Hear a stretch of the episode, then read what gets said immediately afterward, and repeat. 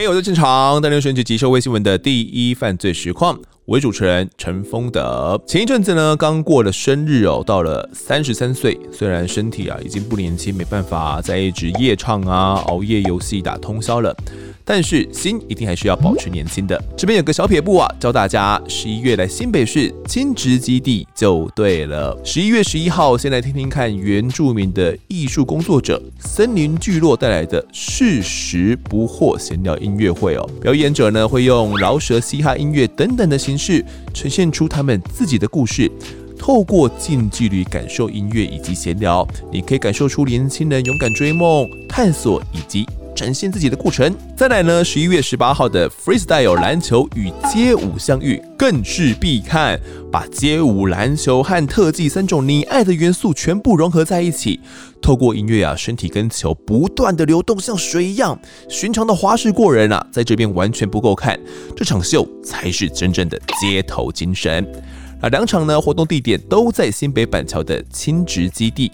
想要心灵上返老还童哦，来这边走走准没错。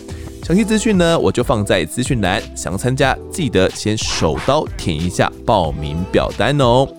本案由就业安定基金补助广告。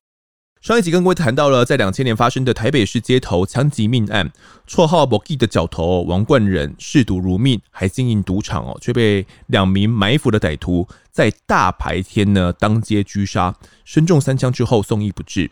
那某 G 呢得罪的人众多哦，原本警方还在一一的清查涉嫌人，却有民众提供了线报，指出说行凶的歹徒当时搭上了尾号三三二九的车子离开哦。警方以车追人，找到了这个租车行哦，还意外发现租车的就是麦国伟，绰号韩吉高高。那给租车业者的还是自己本人的证件哦，相当的好。那这让警方呢迅速锁定了韩吉公呢来展开监控。却发现，诶，他跟女朋友好像是像人间蒸发了一样哦，怀疑他们有没有可能是已经偷渡出海了？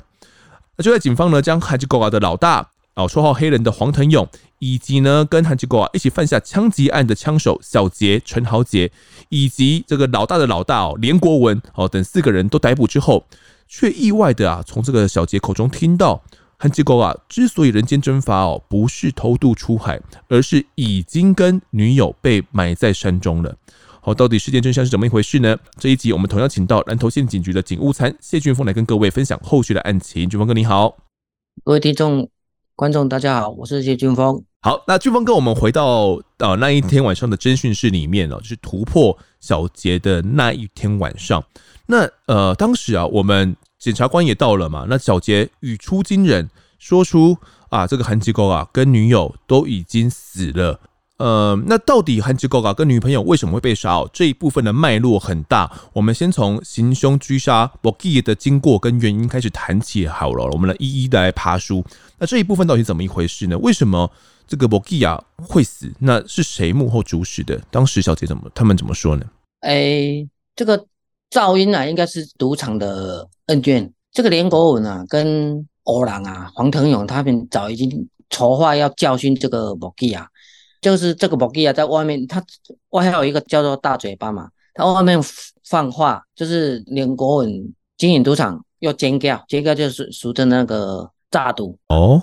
在案发的半年前，连国文他假释出狱嘛，他想要回到那个松山文普地区来。插足这个赌场的生意啊，一开始他就找博基亚来合作，后来因为争夺地盘跟赌客啊，哎，两边啊闹得就非常的不愉快。那另外欧郎啊，在八十九年的二月的时候，在新北市的三重这边呢、啊，赌输了一千三百多万，那怀疑是这个 Bogi 啊冲康他的他来诈赌啊，所以啊，连国文跟欧郎就找了小杰还有韩吉狗啊。要来教训这个莫基亚执行他的狙狙杀任务。当天开完枪之后，后续发生什么事情？开完枪，他们两个就各自跑各的，一个跑向松山的方向，小杰另外小将。后来他们有有一起会合，在搭乘那个韩吉高高租来的这一部白色车子啊逃逸。哦，可是因为当时警方有查到了这个租车公司嘛，那也问了这个租车的老板嘛。租车老板，我们刚刚上一集有提到哦，他其实呃在当天晚上呢就有打给了这个韩吉狗啊，问他说：“诶、为什么我们车子会卡到什么案子？呃，你是到对我开着我们车做了什么东西？为什么警方会来调查嘛？”所以韩吉狗啊，他也就马上知道说自己被警方锁定了。那那该怎么办？他们后续怎么做？他应该有回去回报，就是林国允说租车行有打电话问他车子的事情。嗯，但是这白纸黑字的东西啊。白纸黑字的东西，他又又笨笨的拿自己的基本资料去租车，那事实已经造成他当然就会开始他的逃亡生涯，想办法。一一开始其实他们是想有偷渡了，但是后来一些可能一些状况，所以其实就作罢，或是另另寻另寻他法吧。是，所以他们有想说，呃，可能先找个地方避避风头嘛，可能躲在家里也不太安全的嘛。对，嗯，所以才会找到。平林那个山上啊，那个就平常就是应该是茶园那个工作的地方，也鲜少有人。欧郎他爸爸他姐妹也很少上去啊，所以说他们那边也相对的安全，所以说他们才会在好像诶隔天或是隔两天才会五个人一起上山去那边躲避。哦，是当时确实就是因为呃那个平林那边有一个公寮哦，是欧郎他爸爸那边所盖设的哦，所以。呃，欧郎就告知了他这个地点嘛，那边比较安全呢，大家也就答应说啊，不然我们就先到那边去躲一阵子好了。好，那地方偏远，警方一时半刻要找也找不到这边来啦。所以当天晚上呢，欧朗啊就开车载着韩吉狗啊，还有连国文呢，一起到了平林山区的这些公寮哦。那包含到作案用的两把手枪啊，他们也都带过去了，然后用报纸啊、锡箔纸、塑胶袋包裹起来之后，他们就挖一个洞哦，就埋在公寮后方的这个空地。哦，那当天晚上呢，这个欧朗啊又开车下山了嘛。毕竟他现在呢身份没有曝光了，也没有直接涉及到这整个枪击案当中哦，所以他也同样的呢把这个开枪的小豪，还有韩吉狗啊的女朋友王凤美哦，他们两个人也都载到了公寮一起来躲藏哦。当天晚上呢，五个人就一起住在了这个公寮里面。好，那听起来是避避风头啦，毕竟他们做事这么不小心哦。那警方也都已经查到他们身上了。那躲到平林工寮，其实再也正常不过嘛。那后续又发生了什么事情呢？连国文跟韩吉狗他们两个都是吸毒成成性啊，他们都都吸食海洛因。那诶、之前就有提到吴重金嘛，那他们刚跑路的时候，吴重金我们还没对他收网，所以说他们大概隔天吧，就到这个古啊。吴重金，嗯哼，去他家吸毒，然后顺便带一些一些那个备用的的海洛因啊上山，因为这一朵不知道什么时候是不是要偷渡或是要异地去藏匿，不知道，所以说他他们也也有在讨论，是因为车子已经曝光的韩吉狗啊，是要让他偷渡，那也也许也有想到就是让那个阿古啊去去买一些变装用的假发或是眼镜啊。掩人耳目啊！是因为假如真的要偷渡出境的话，也怕被人家直接认出来啦。那我不知道他们当时是怎么想的，是想说要贼汤啊出出去吗？还是想说呃要易容化妆呢？然后变造一个新的身份，然后从机场出去？哦，不确定他们当时是怎么想的哦。总之呢，他们就在讨论这个呃要偷渡的一些计划啦。也就在这段期间呢。其实导火线也就出来了啦。到底为什么韩吉狗啊会死掉？小杰他是怎么说的？他们在藏匿的时候啊，其实，嗯、哎呀，连国武跟黑人他都有在讨论说，是不是要让这个韩吉狗跟他女朋友哎偷渡出境？因为毕竟他已经先曝光了嘛。对。然后在这山上的期间呢、啊。这个韩机构啊，哦，他一直在使用电话对外联络，所以说我们才会查到说当初他的行动电话有在坪林这个地方这个位置出现过。那原来他这个地方就是他藏匿的公寮，他一一直用电话联络，一定会被被突破嘛。所以说这个连国文一直劝他，他也不听。然后这个韩机构也一直要向连国文索讨枪杀蒙亚的代价。原本好像讲十万，后来狮子大开口，应该是毒品一吸的话，嗯、整个都错乱，好像要了两两百多还是三百多，忘记了。那另外，林国文又怀疑之前的、啊、这个韩吉国啊，跟他人啊勾结啊，设局诈赌，他有带这个林国文参加去参与赌博，赌输了一百五十多万。嗯，他林国文就怀恨在心。是哦啊，他去赌输了，为什么又跟为什么跟这个韩吉狗啊有关系？那个韩吉狗啊带他去赌的。哦，韩吉狗带连国文去他其中一个朋友开设的赌场去赌博。啊，是，所以他就觉得是被真掉了，跟他朋友诈赌。对对哦，他们讨论好的啦。所以这个连国文哦，可能就对韩吉狗啊也是有一些旧恨存在啦。对对对，然后又加上他车子被查出来，他声望已经曝光了嘛。我们当时也只有查到那个韩吉狗而已嘛。对啊，小杰还不知道，所以说他这个想法也也是正确的啊。当时连国文除了怀疑说呢韩吉狗啊从中设局哦，害他被诈赌之外呢，另外其实还有一部分呢，是因为韩吉狗啊曾经带了一些朋友哦到那个连国文他所经营的。天九牌的赌场，哦去捧场，因为毕竟是啊自己朋友开的这个赌场嘛，去捧个场也是合情合理呀。结果这一个捧场哦，竟然害这个连国文呐，他是经营赌场的嘛，他输走了三百多万元哦，等于是他朋友从连国文的赌场赢走了三百多万元哦。这些种种呢，都让他觉得啊啊，这感觉又是被冲掉了，所以就对这个韩吉狗啊有一些埋怨跟不满呐。如今呢，又加上说他办事居杀不利哦，用自己的证件去租车，还被警方呢迅速掌握，害得他们一行人得必须躲到这个偏远山区的公寮，而且好好躲着那也就算了，他还不断的打电话去对外联系哦，然后还跟他开口要跑路费。我这边根据呃一些资料啦，是写这个五百万元的跑路费哦，所以连国文好像就有了一些不太好的想法跑出来了，是不是，俊峰哥？连国文啊。他就觉得说，一定要杀了韩吉高啊，他才能够自保。万一他被抓，他们这些人呢，一定都跑不掉。所以他很快就跟黑人讲哦，他必须要做掉韩吉狗跟他的女朋友哦。嗯，然后就差使啊，欧郎跟小杰啊下山去买铁桶吧，铁桶跟那个汽油，准备哦要杀了他们之后也要焚尸哦。下手这么凶狠哦，那他有这样的一个想法之后，呃，他等于是很快跟欧郎有讨论嘛，欧郎也毕竟是他的小弟哦，所以他们可能就有了一些计划。那有了这样计划之后，欧朗没想说啊，毕竟是自己人嘛，没有想说劝阻一下，或者是可能有一些转圜的余地吗？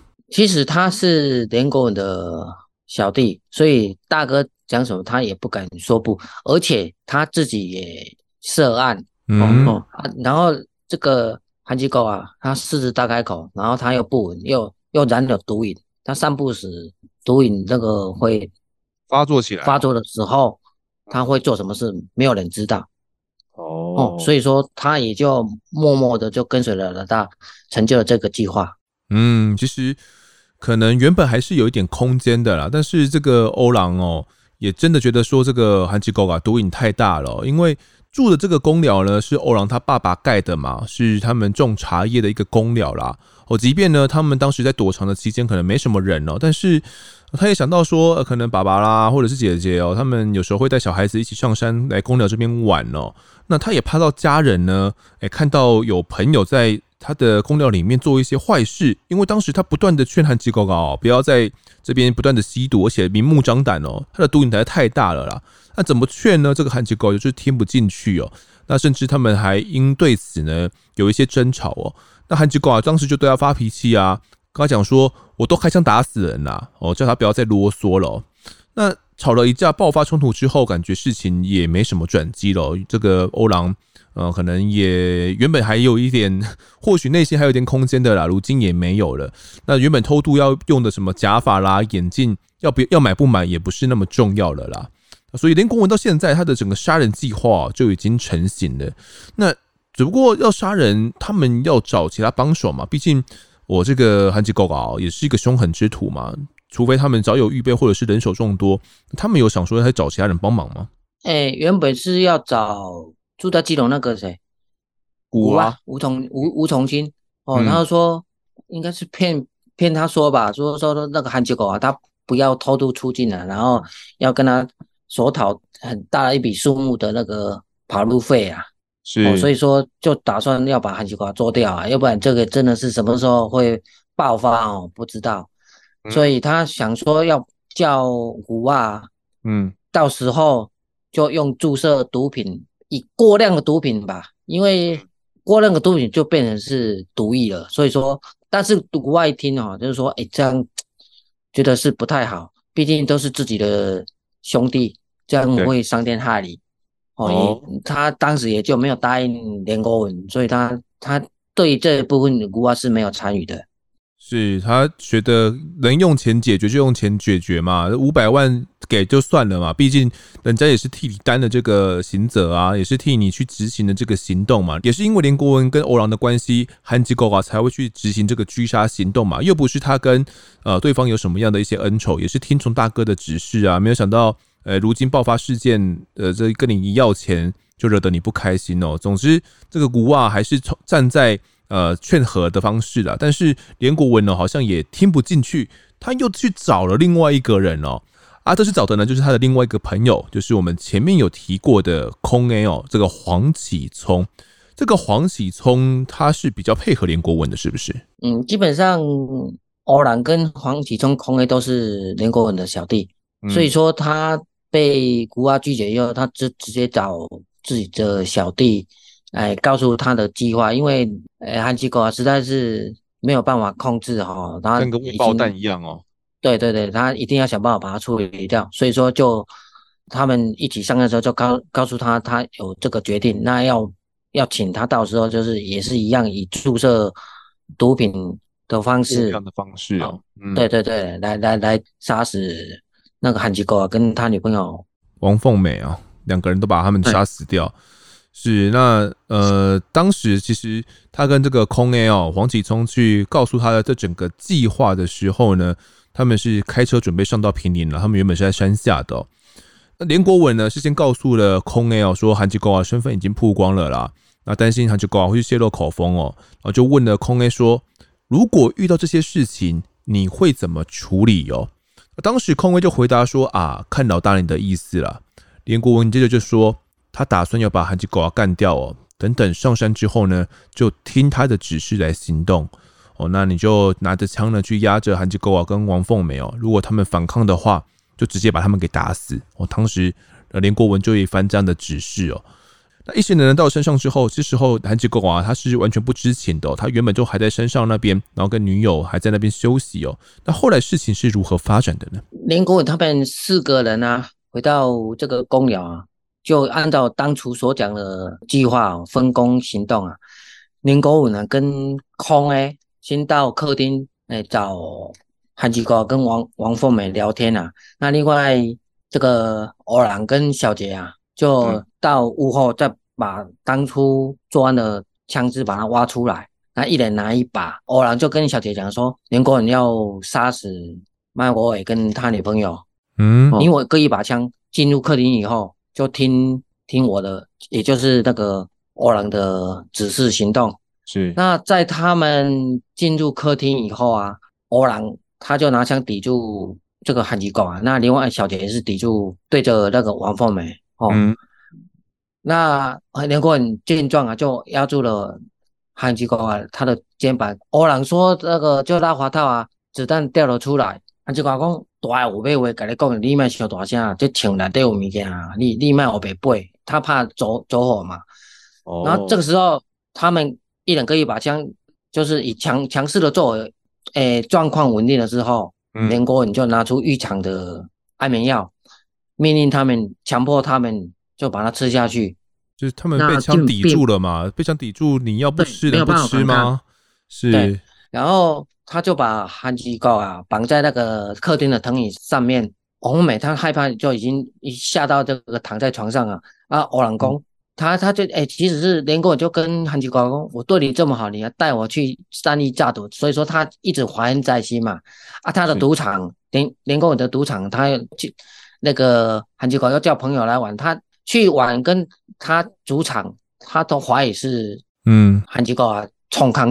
冲康的啊，是那可能，但这其实有点吊诡啦。你去别人的赌场，然后赌输了，这红狼真叫说得过去嘛？别人来你这边赌，然后对别人赌赢了，你也说是被别人真叫哦。那当时反正不管怎么样啦，连国文对此就很不满啦。在这个时刻，他还去呛了一下这个韩吉狗啊。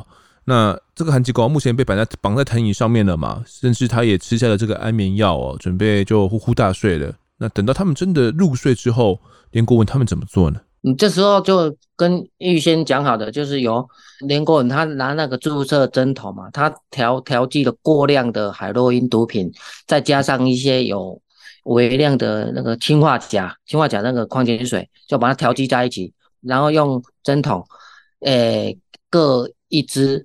嗯哼，哦，注射到诶韩机构啊跟王美他他他们手上，那没有过多的，他们就已经没了呼吸。哦，这支针筒其实并不大支哦，它是一个二点五 CC 的注射针筒，等于是他们平常在吸食毒品用的这个针筒了。其实并没有说呃很大支，一支是什么几几十 CC 的这样的一个分量哦，是二点五 CC 而已哦。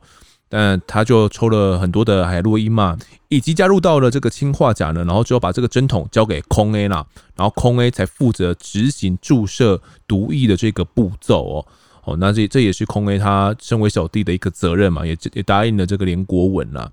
如果我我对这个氰化钾是有点好奇，这个氰化钾平常是拿来做什么用的？氰化钾很很很多电影不是在演，就是像一些特务啊。遇到一些状况，不是说他就是吃了就，它是非常剧毒的一一个毒物啊。哦，氰化物啦，但是其中一种氰化物就对了啦。然后是氰化钾，我查到资料说好像是平常也会拿来毒鱼使用啦。目前看起来整个计划都跟连国文所设想的哦一样，一一发展。那尸体他们要怎么样去处理？他们一开始好像也有设想好嘛，想说啊要用这个铁桶啊跟汽油哦，可能来焚烧啊。那这部分也是如计划所发展吗？之前计划好以后，他那个连国文就叫欧朗跟小杰下山去买铁桶跟汽油吧。对，买了好几十公升的汽汽油，准备就是在毒毒死他们之后就要焚尸灭迹。那他们在注射完。过量的毒品毒物之后啊，确定没有了呼吸跟脉搏以后，就把他们拖到屋外的空地。那他们真的真的很残忍，就是以头下脚上的方式啊，将尸体放进两个铁桶里面哦，再把汽油洒在他们这个尸体上。那应该是由那个黑人点燃火势的啦。那一边外面好像是欧朗跟小杰在在焚烧尸体，然后。诶，连国文跟空 A 是在屋内清理，就是诶，韩吉华跟他女朋友生活过的诶痕迹啊，衣物都都打包也一起毁尸灭迹。那到最后，他们两个也把这两把手枪再埋回当初屋后的那个那个空地埋的，诶，埋回去，去去把它埋埋埋藏起来。那两把手枪呢？最后面也把它埋回到原本的这个洞里面去了。那这个焚尸的过程哦，好像有一些插曲，对不对？当时小杰是怎么跟你说的？小杰毕竟他还年轻嘛，他杀杀人也就算了，但是一一看到尸体泼上汽油、焚烧起来那种惨状啊，他从头到尾一直在目睹，他就于心不忍哦，觉得这样太残忍了，所以他就决定了，就拿土把那个火灭掉。嗯哦。那但是火灭的尸体还是在啊，还是在，所以说他们还还是要去把它埋起来，就是从在他公寮附近嘛，嗯，他第一次应该是在三百公尺的地方啊，但是蜿蜿蜒小路啊，他们拿了援交锄头啊、十字镐啊，在在挖呃小溪旁边就就挖了一个土坑，就把两个尸体啊先埋进那个土坑里面了，然后沿路就把衣服啊一些跟一些毒品跟。针筒啊，都随随手丢弃在那个沿路山路当中啊。好，那他们执行完整个灭证的行动之后，呃，后续他们觉得心安吗？会不会觉得内心怪怪的？尤其是这个年轻的小杰，又或者是呃住在这附近，呃，公寮也是他的嘛。这个欧朗会不会也是心里面会有点毛毛的？是的，那个公寮是欧朗他爸爸要工作搭建的铁皮屋公寮。那当初我我们去到现场的话，是大概量量车那个距离大概只有三百公尺，而且当初他们表示说，他们买的那个挖挖的土坑不够深，他们越想越不对，嗯，想说这样第一自己住的地方太近会也怪怪的，然后土坑又不太深，所以说他们当好像当天又回四个人又回去，再把它挖出来，重新再跑远一点。哎，好像大概六七百公尺的的地方嘛，一个树林旁边，再去重新挖一个更深的坑，再重新把它搬到里面去。是，这次他们才比较安心哦。那他们没有想说，在埋出来的时候，再看到这个尸体会有点毛毛的吗？有想说想说可能祭拜一下啦，或者是一些怎样的行动？有那个欧朗啊，跟跟小杰啊，他们就是觉得说，毕竟大家朋友一场嘛，然后他们杀了他又焚尸，他们想说手法也太过残忍了，所以说越想越不对，也有也蛮对不起他们两个，所以说。为了掩掩盖他的心虚跟罪过啊，所以说也买买了一些一些金子去那边焚焚香啊，烧呃，并烧金子跟他跟他讲讲话，说他也是逼不得已的这些事。所以是欧阳跟小杰两个人而已哦。那连国文他们没有去是不是？另外应该没有。对对。哦，那你们在听完这些经过的时候，然后再听小杰啊跟欧朗他们在讲这个过程的时候，他们的神情是怎么样的呢？是很如释重负吗？因为当初他们在讲出，嗯，随着检察官到场，小杰供出这一段路程，我们也当初也蛮质疑的，想说他讲的这些是真实的，会不会把我们整笑？你知道吗？所以说一度啊，我们是抱着那个还是怀疑的心态啊，说还是要走一趟，好，不管是真是假。然后检察官也到现场。那到现场发现，哎，我因为我先去取出枪啊，枪就埋在房子的后面的空地嘛。取出枪枪以后，大概就十之八十了。然后他，因为那一天我们是连夜赶上去，赶上去的时候，就检察官到现场就稍微就请他们就是说现场模拟一下，到底他是怎么杀死那个韩吉国跟他女朋友的哦。然后等天亮再一点，他再带我们去他们埋尸的地方，然后再。再把那个尸体挖出来，这时候我们才才确定说，他们小杰讲了跟他们的一些犯罪过程都是真的。是那个现场，那个公鸟到底是个怎样的地方？你可以多加描述一下吗？那个是一个怎样的环境？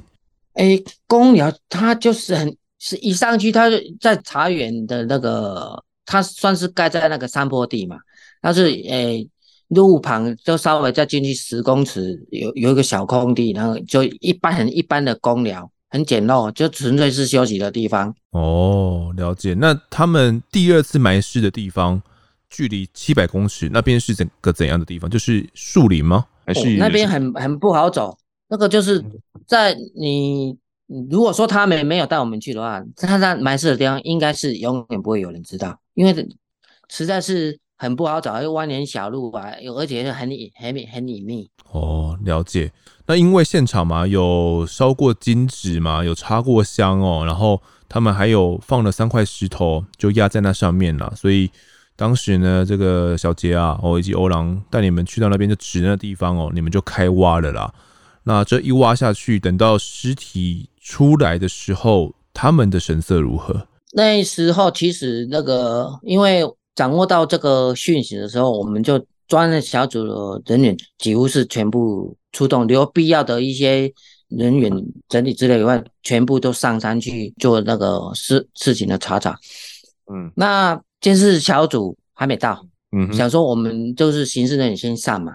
对，那先上的话，其实我是下手去挖挖土找尸体的的人。嗯，哦。那我当我去挖的时候，挖一挖，因为挖其实它也没有说埋很深，我一挖大概三五十公分就闻到尸臭了。那当挖到有尸骨的时候，我们就暂停，因为这个这东西一定要让专业的来，因为是经过两个月又被焚尸，那又埋在地底下。嗯对，有时候他们你要去怎么证明这两个就是麦国尔跟嗯跟那个王凤美？我因为我们刑事人员只会侦查，他没有就是监视人员那么细心，他面面俱到会去保存那个现场，还有那个尸骨的完整度。所以说我们确定是埋尸的地方的时候，我们就先就退回，就就让那个监视小组上上去后续的那个作为。了解。好，那这个时候，呃，小杰他们都在旁边嘛，因为他们看到这个尸骨出炉，刚没人卡。其其实我我我，因为我当时在在左手在挖、嗯、挖那个尸骨嘛，那我据同事在跟我转述说，他在押押解那个欧朗的时候，他说他一度的那个软脚，一度没有没有没没有办法站立。嗯嗯嗯，也是很害怕，也很对不起小杰他们这个情侣档嘛。对啊，毕竟也是朋友一场，没有想到把他杀呃杀死还分尸，然后就埋藏在这边，他应该也很对不起啦。也是因为这样，他才会去烧香拿纸钱嘛。如今又看到这一个尸骨的状况哦，可能你说软脚真的是难免呐。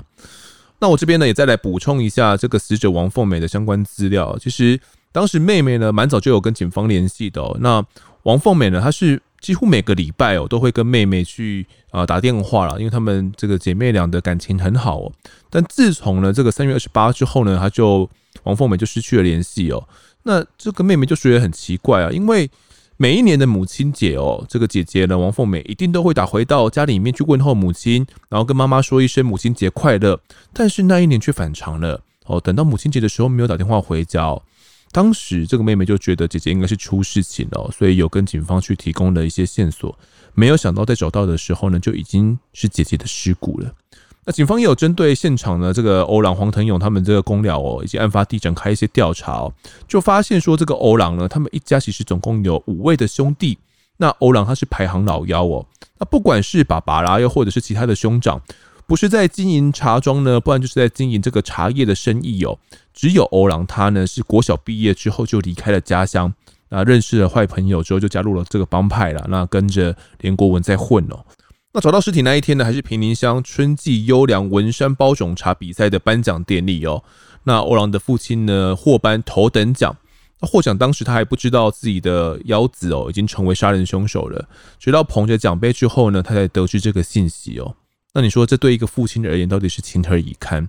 他对这个儿子可能也是相当的失望了，但没有想到说，最后面竟然面临到的是一个这样的结局哦。那俊峰哥，针对这些凶险呢，他们的家庭呢，你们当时还有一些细部的了解吗？其实，我我们当初的分工啊，因为属于比较辖区性的东西，包括犯嫌的那个，或是现场周边的那个清查，都会有秘书单位，也就是说。就是辖区分局来做，所以我们负责就是说找出凶险，去追凶险。嗯、我们比较属于说技术侦查方面，所以说对于他们家庭的状况，我这边比较没有掌握。好，没有关系。好，那目前呢，我们也就只有小杰以及欧朗认罪嘛。那尸体也已经找到了，原本你们可能还是有点怀疑的，但是这些怀疑也都打消了，因为尸体就在眼前了嘛。两具尸骨其实就是摊出来，就是在在那边哦。那幕后主使，依照他们所说，看起来就是这一位连国文了。那但是连国文原本就是什么都不认啊。那那现在你们有改变什么侦讯策略呢？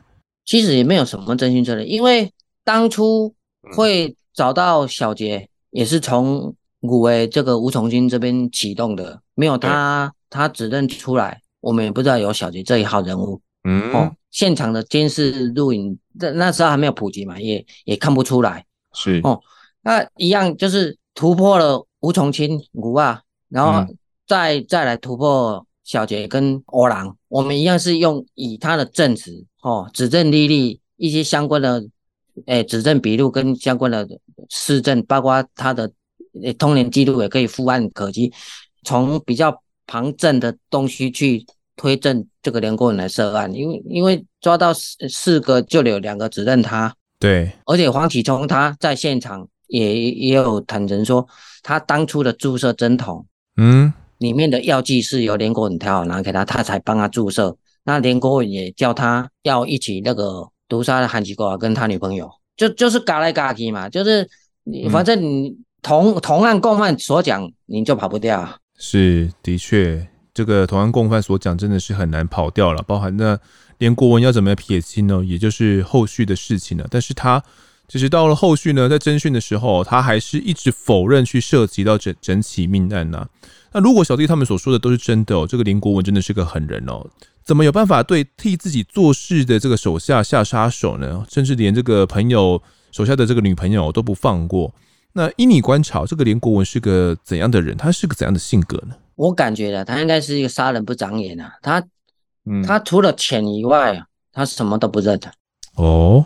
他他这个人，他我就觉得是他是这样子的，你不要动到我的钱，是你不要偷到我的利，嗯、然后从他眼神也是蛮蛮蛮杀的。嗯嗯嗯，了解，就是一个这样的狠人啊。那到底韩吉狗跟女友是被注射什么毒物身亡的呢？这一部分哦，也有请这个法医来进行一些相验啊。经过毒药物的检验结果呢，法医指出说，呃，这个有在他们体内找到海洛因的代谢物，哦，以及吗啡，还有微量的氰化物反应哦。法医就指出说，这个氰化物在死后的变化是代谢会变快，很快的。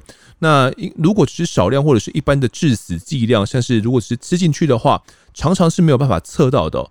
但是这两个案子在死后的变化呢，它的内脏都还是蛮蛮鲜红的，都还可以测到氢酸化合物反应。所以呢，这个呃就认定了两个受害人呢，主要的致死原因是生前呢被注入了高剂量的氢酸毒物之后才会死亡哦。那其实当时空 A 呢也有提供一个他的这个说法啦，他说啊，那个连国文啊在调海洛因的时候是先把海洛因倒进到针筒里面，大概只有三分之一左右这样而已。但是那天是用的是二点五 CC 的针啊，他平常呢在实打的时候只有用到零点五 CC 的针而已哦。那连国文用二点五 CC 还用的三分之一，所以算是一个蛮超量、超量很多的一个剂量哦。海洛因打太多是会死人的。好，那此外呢，连国文还去抽了这个矿泉水进去调制哦，那这样的毒量呢，才去导致的呃韩继高啊跟王凤美他们去死亡哦，所以警方就认定呢，他原本是抽这个矿泉水嘛，原本不知道说这矿泉水里面到底是什么样的毒品哦，但是经过后续的这个侦查，才确定说里面就是这个氰化物。好，那后续呢，我就来讲一下这个整体的判决结果。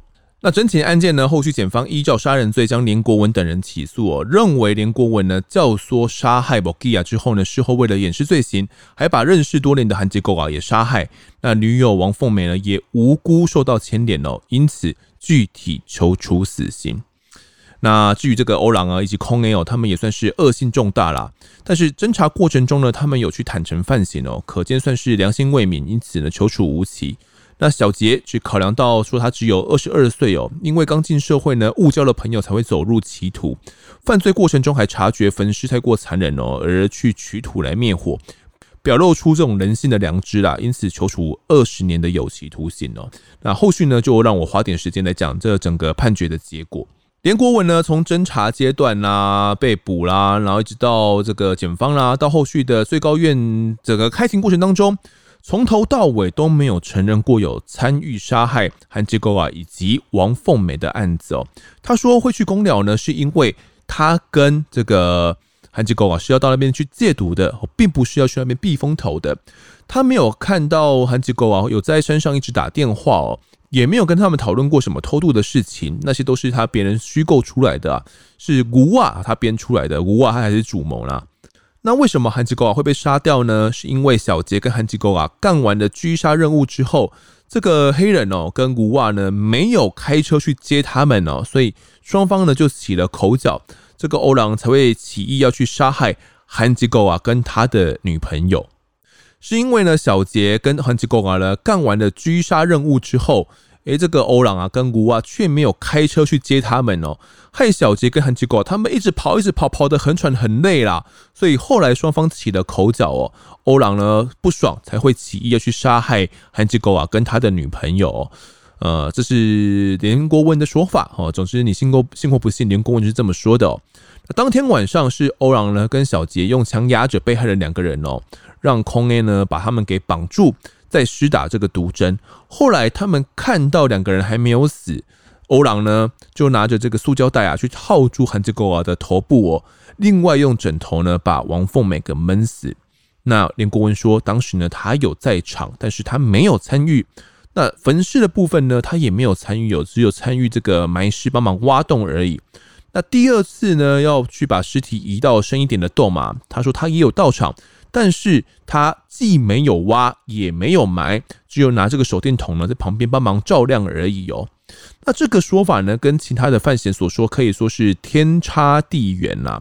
他从主谋的身份呢摇身一变，成为了刑责很轻的帮凶哦，只有协助埋尸而已。但是法官认为呢，首先呢是这个被害人的尸体有经过法医勘验嘛，是生前遭到注射有高剂量的氢酸毒物之后才会死亡的。并不是连国文所说的闷杀。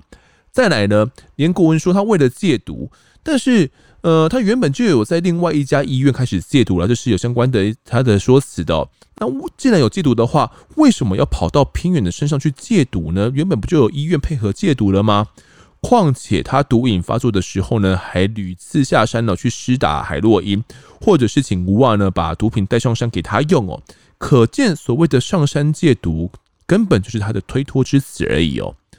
此外呢，连国文还有矢口否认说，他根本没有怀疑有被韩籍沟啊诈赌这件事情呐。哦，说这些都是其他人的瞎掰的。但是啊，这些也都有获得其他嫌犯一致性的口供哦。那针对连国文说没有看到韩籍沟啊有打电话联络的这个部分呢，他还说啊，那个龙寮啊地处偏远啊，通讯不良，根本就没有办法打电话嘛。那这部分其实经过调阅了韩籍沟啊的通联记录哦，我们前面就有说过了。发现说他的确有曾经在平林的案发地那边有用过这个手机哦，有过这个二十一次的通话。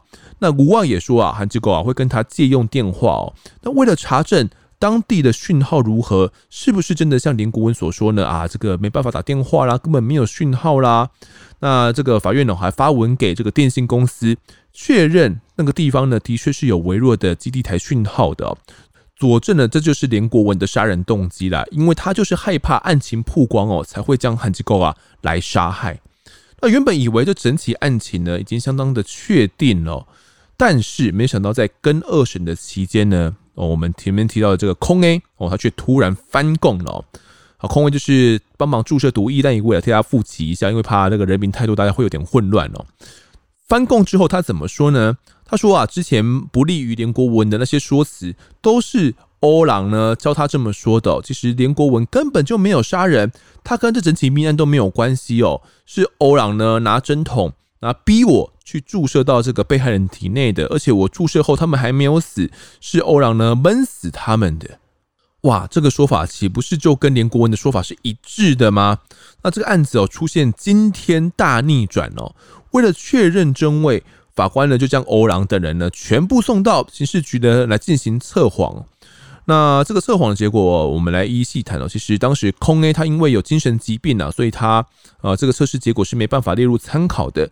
但是欧郎经过测试之后呢，他并没有说谎反应哦。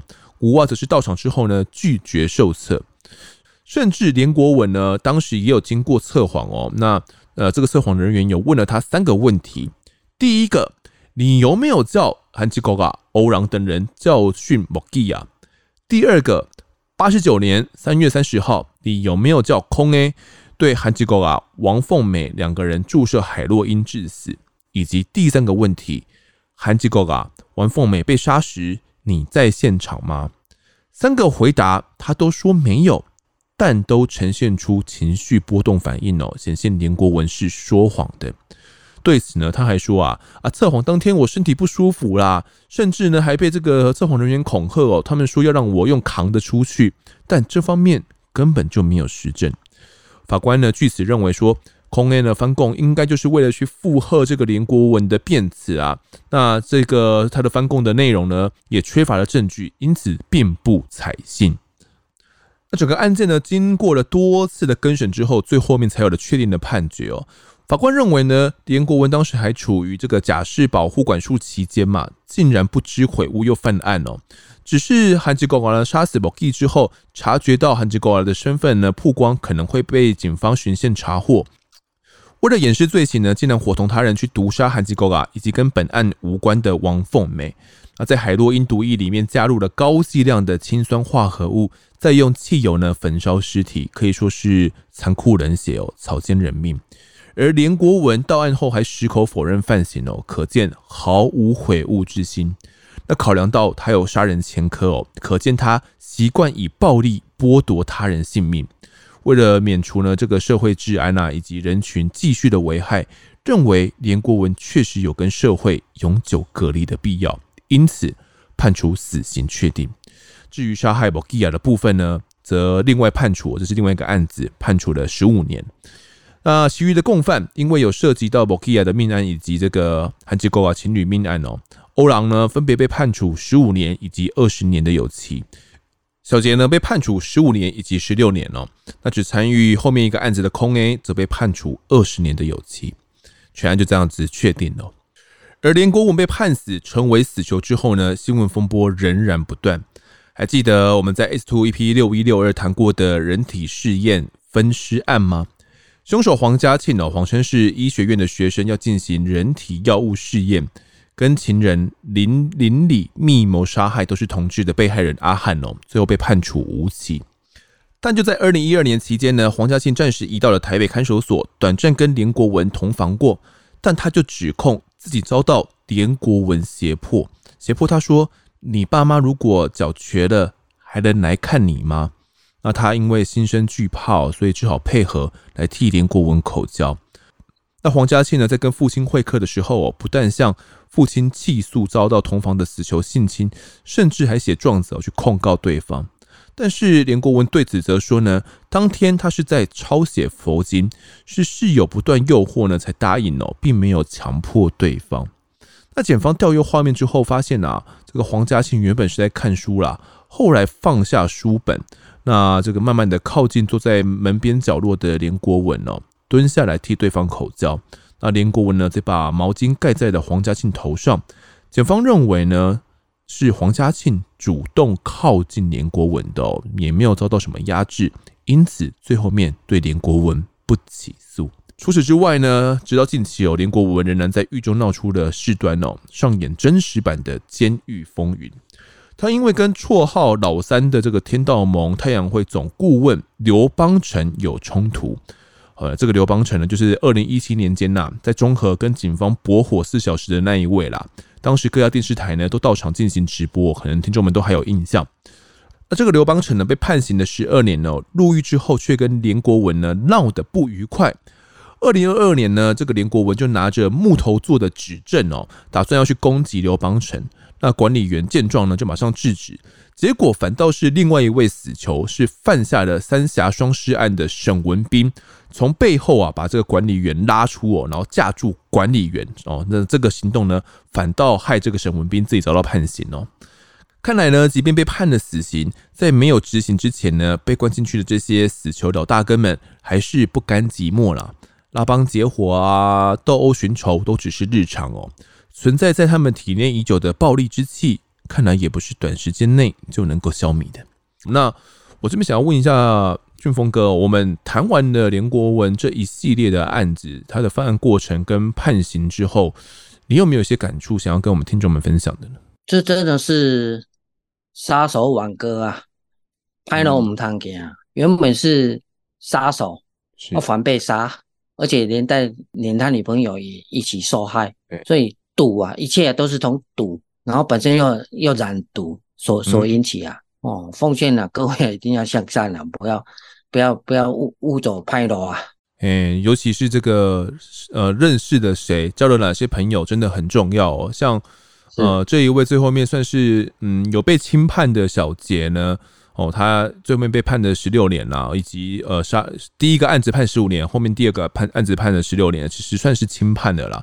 那也是他年纪那么轻，也是因为认识到了这个欧郎哦，走路了到这个牌楼，所以一进去就很难出来了。你看他最后面因为这个案子哦，即便悔不当初，但是该关的还是得进去关哦。这个即便要假释，可能也是十几年后才有办法的事情哦。那我认为啊，这个连国文哦，他。啊，是死囚吗？我觉得很难认同的点就是说，呃，或者是有可能去惹恼到法官的，就是他的这个犯后态度哦。他一直从头到尾都没有承认过他涉案，甚至呢，呃，连其他的共犯还翻供说啊，他说的是真的啦，但是都没有相关证据嘛，然后测谎也测不过。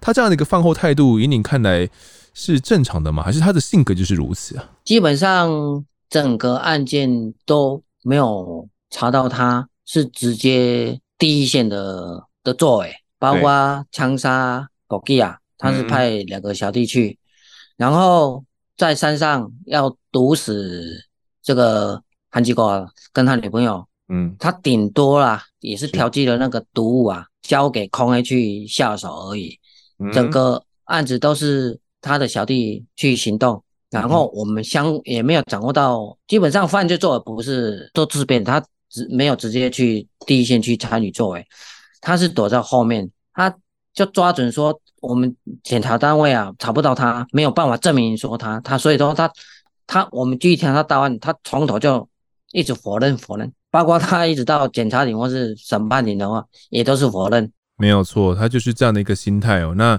也因为这样的心态啦，他可能觉得自己可以躲过一劫啦。但是却惹恼了法官哦，法官就觉得他的犯后态度基本上是属于零哦，那打分的话是属于零，他没有悔悟哦，也没有去认罪哦，那也因为这样子呢，才是被判了死刑哦。好，那么这一集的我在现场呢就聊到这边，也感谢俊峰哥的分享，谢谢您。好，谢谢方德，谢谢各位观众。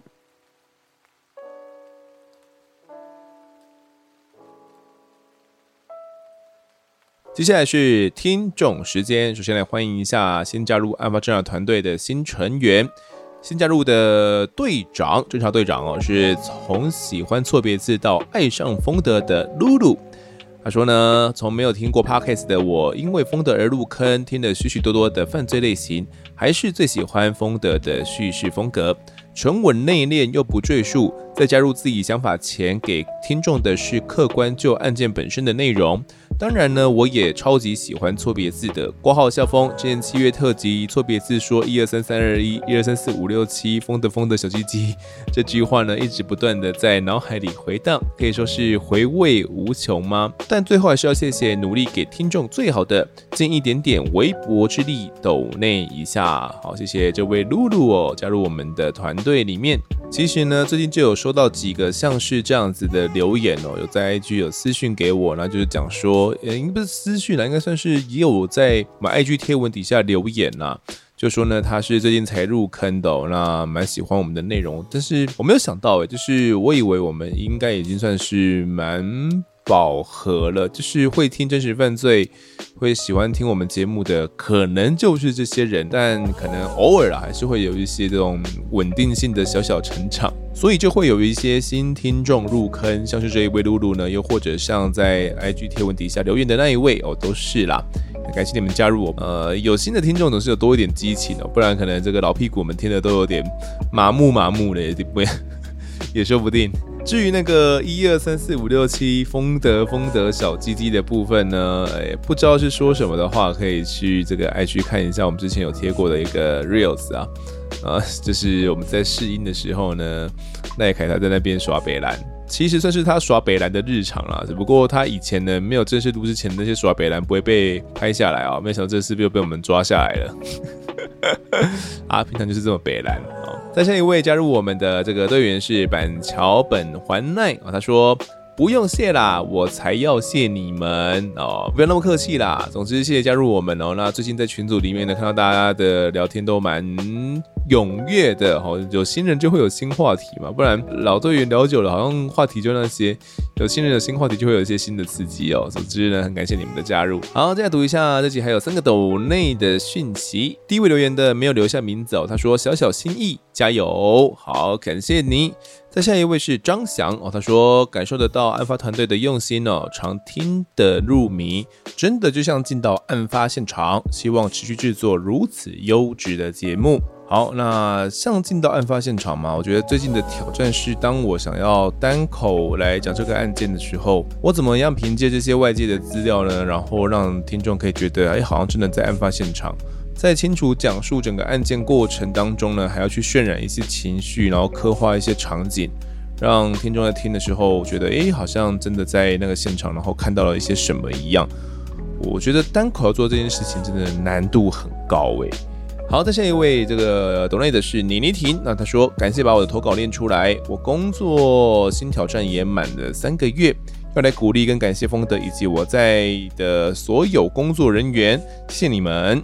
诶，他有一个新用词哦，我在的所有工作人员哦，现在是可以这样简称是不是？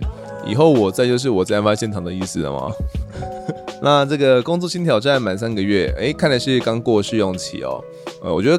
试用期的期间真的是蛮煎熬的，尤其到了新公司嘛，那你要去认识新同事啊，熟悉新环境哦，那又有这个试用期，有时候呢也不知道到底能不能够顺利通过试用期啦，心里面也没有一个准，那种忐忑的心哦。等到正式通过的时候，那个心里面的石头应该是可以放下了啦。感谢你聆听的支持。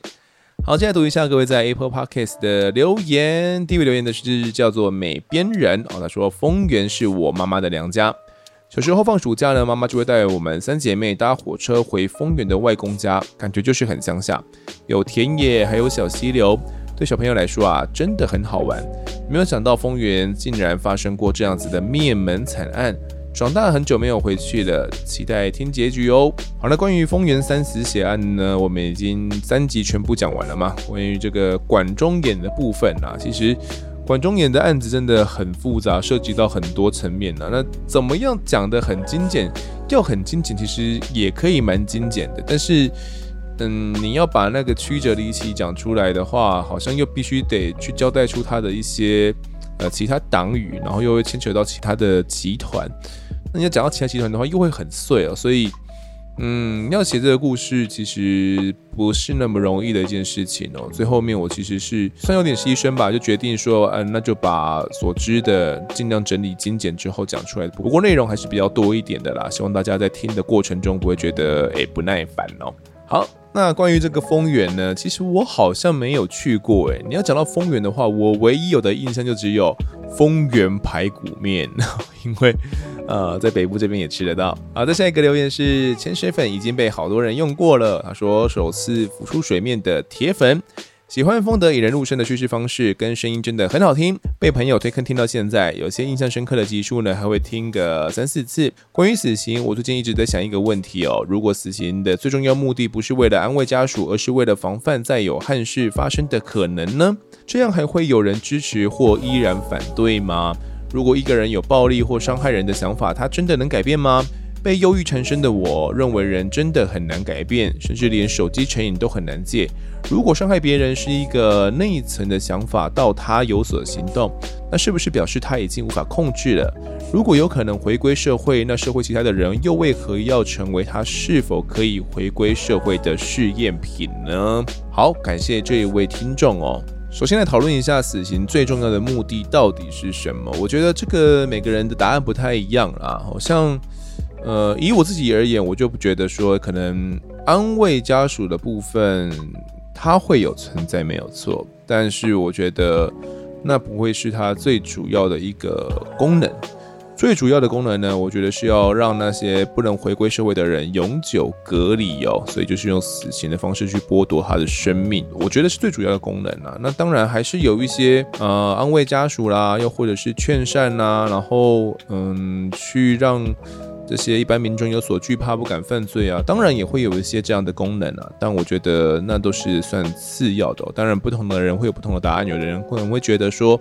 安慰家属才是最重要的哦。那我们这边就不多加讨论了。如果大家有兴趣的话，我觉得可以用个这个比例，我们可以把选项提出来哦，然后看大家觉得说这个比例各是多少，什么东西占五十趴，什么东西占三十趴，提出来之后呢，会诊一下，我觉得也是会是蛮有趣的一件事情哦。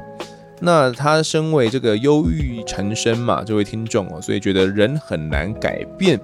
那也不一定啊，看是要改变他的一个行为，又或者是改变他的性格，又或者你是想要改变他的疾病，你要去改变他的整个内心哦。我觉得，呃，看你要改变的东西不同，会有需要不同的时间哦。那有些东西可能这辈子是真的没办法变的，可能他的成长的这些历程啊，他犯下的那些罪，已经造就了他的内心有一个从骨子里的一个改变的那样的改变是。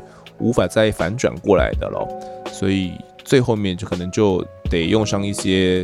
呃，比较残忍又或者是极刑的方法，又或者是永久拘禁的方式呢，将他给隔离开，让他不能再回到社会啦。那你说，诶，让他如果再回到社会的话，会不会让其他民众成为这个试验品呢？感觉像是白老鼠哦。我觉得这一部分呢，就是法官主要在裁量的了啦。如果他觉得他可以回归社会，他的嗯罪行又或者是性格扭曲没有那么严重的话，那可能就可以回归嘛。他觉得。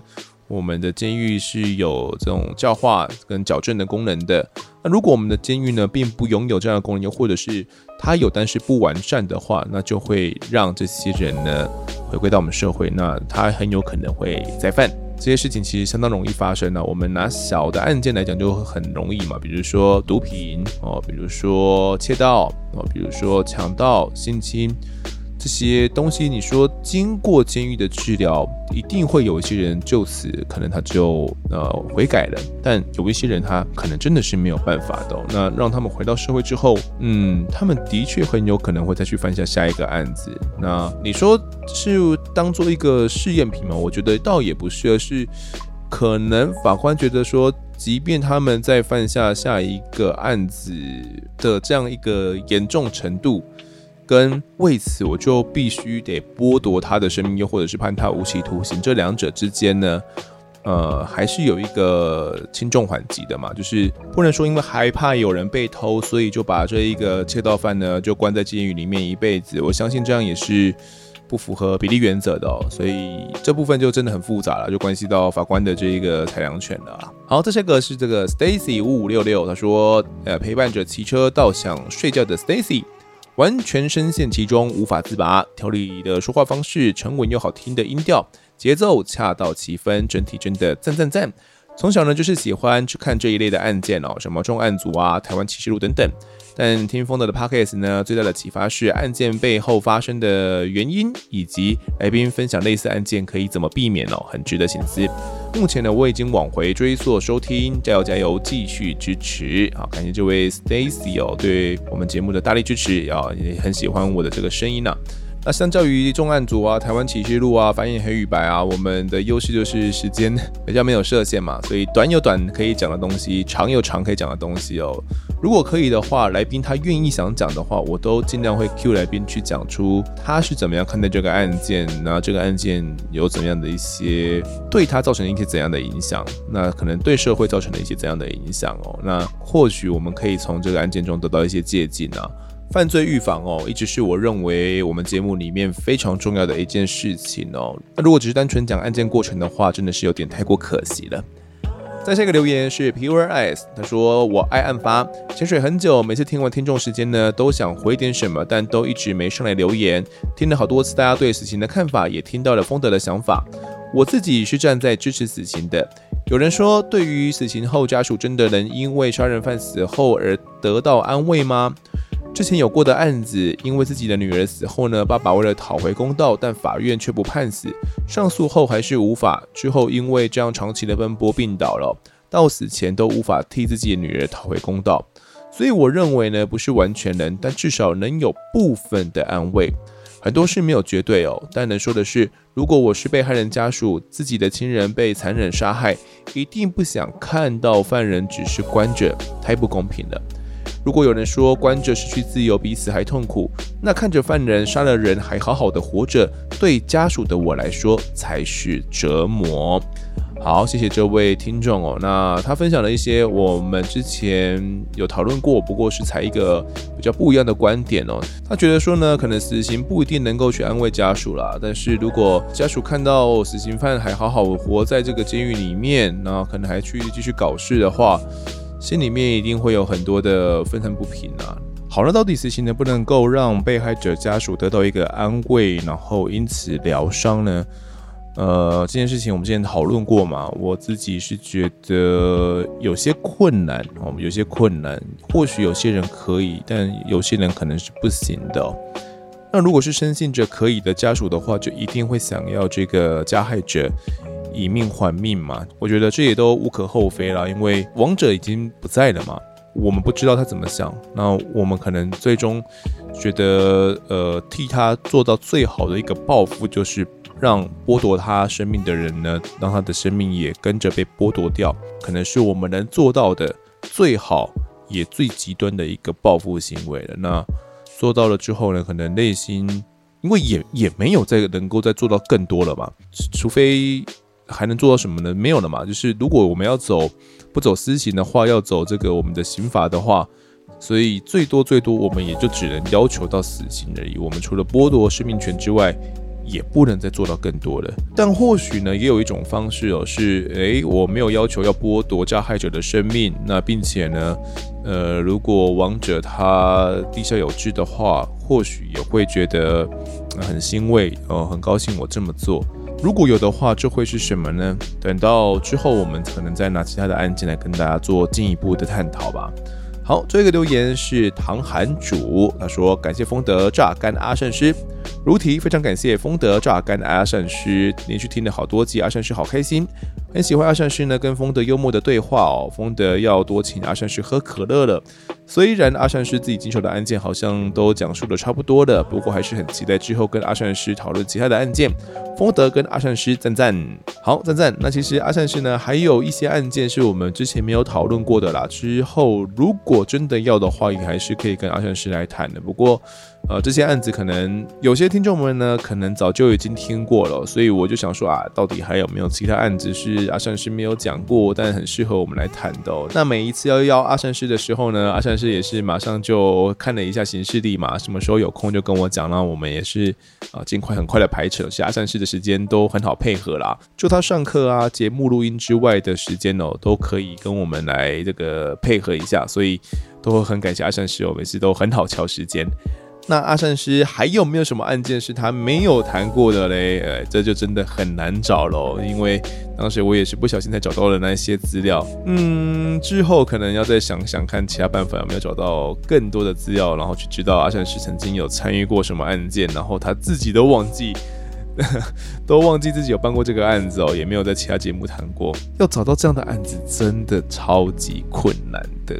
好，这集的听众时间呢，我们就聊到这边。如果各位喜欢我们节目的话，欢迎到 Instagram、脸书以及 YouTube 来搜寻订阅。我在案发现场，掌握更多案件消息，也可以跟风的我聊聊，给我们建议。各个收听平台上按下订阅还有五星评分，就是对我们最好的支持。另外呢，案发侦查团队持续募集当中，只要透过 Mr. Bus AP3 的订阅赞助，就可以来加入我们。还有专属的类社群，可以跟风德老粉们一起来抬杠聊案件心得。目前还有免费的 Discord 群组，是大家都可以加入的哦。如果各位在 Apple Podcast 上面留言的话，我也都将在节目中给出回复。跪求听众们推荐给上方的好朋友，一起听看我们的案子。案发现场，我们下次再见。